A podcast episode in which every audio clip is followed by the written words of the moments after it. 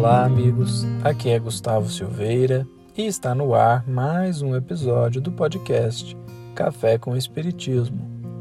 Hoje faremos uma análise da resposta obtida por Kardec à pergunta de número 633 de O Livro dos Espíritos. No episódio 426, fizemos um breve exame da questão e agora nos propomos a olhar para a resposta.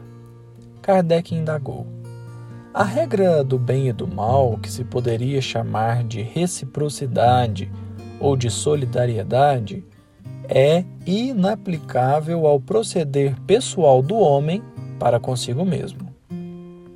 Achará ele na lei natural a regra desse proceder e um guia seguro? E os espíritos responderam: quando comeis em excesso, verificais que isso vos faz mal. Pois bem, é Deus quem vos dá a medida daquilo de que necessitais. Quando excedeis dessa medida, sois punido. Em tudo é assim. A lei natural traça para o homem o limite das suas necessidades. Se ele ultrapassa esse limite, é punido pelo sofrimento se atendesse sempre à voz que lhe diz basta, evitaria a maior parte dos males cuja culpa lança à natureza. Antes de mais nada, gostaríamos de ressaltar que a palavra punido não caracteriza um Deus carrasco e com ódio. A punição significa o sofrimento que é tão somente a consequência natural do excesso. Por isso eles afirmaram: se ultrapassa esse limite, é punido pelo sofrimento. E analisando a resposta, podemos ter uma série de ensinamentos que constituem grandes verdades. Dizem os Espíritos: quando comeis em excesso, verificais que isso vos faz mal. Pois bem, é Deus quem vos dá a medida daquilo de que necessitais. Quão verdadeira é essa afirmação! O mais curioso é que sabemos que o excesso faz mal, uma vez que a maioria de nós já se excedeu em alguma coisa nessa encarnação. Alguns se excedem na comida, outros na bebida, outros no uso de celular, outros ainda em jogos de todo tipo. Isso para não falar no excesso de amor próprio, excesso de orgulho, excesso de vaidade. Excesso que nos fazem tão mal, mas tão mal, que muitas vezes nos conduzem à solidão, ao esquecimento e ao adoecimento psíquico. Em suma, coisa fácil na encarnação é cometer excessos.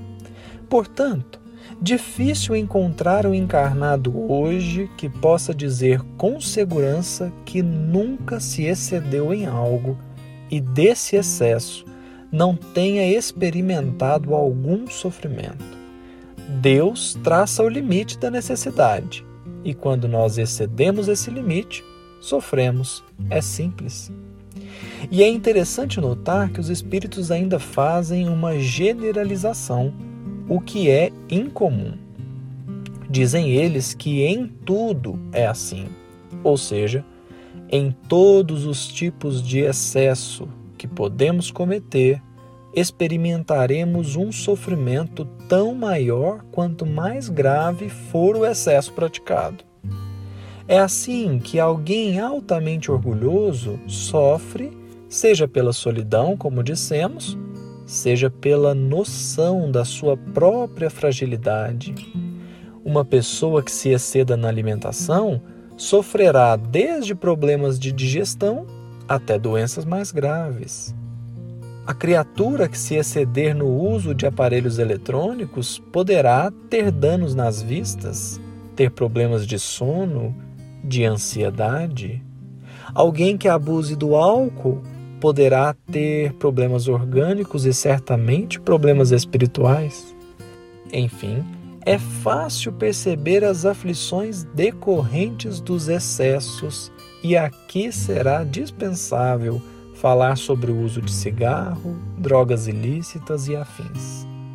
E antes que alguém diga, mas eu não sei qual é o limite que a natureza traçou para mim em tal situação, os Espíritos já disseram: se atendesse sempre à voz que lhe diz basta, evitaria a maior parte dos males cuja culpa lança a natureza. Há uma voz, também chamada de consciência, que nos diz a hora de parar. É preciso se atentar a ela. Esta voz é um guia seguro, não porque ela evita totalmente os nossos erros, mas porque evita os excessos, que são justamente nossos maiores motivos de queda espiritual em todas as encarnações.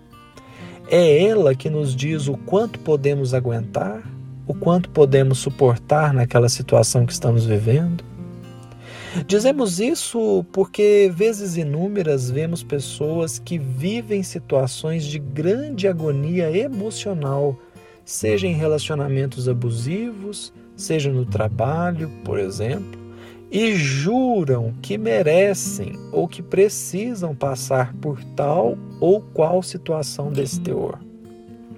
A consciência diz basta e a pessoa insiste. E muitas vezes o basta ajuda mais que o prossiga.